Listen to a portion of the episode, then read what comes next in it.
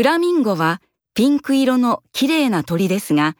あなたは白いフラミンゴを見たことがありますか？実はこの鳥は生まれた時白いのです。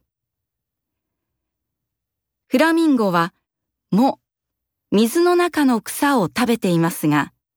これにはベータカロチンが入っています。ベータカロチンは人参や唐辛子にも入っている赤い色のもので、これがフラミンゴの体に入ると体が赤くなるのです。ピンクのフラミンゴもベータカロチンがないものを食べていたらだんだん白くなるのです。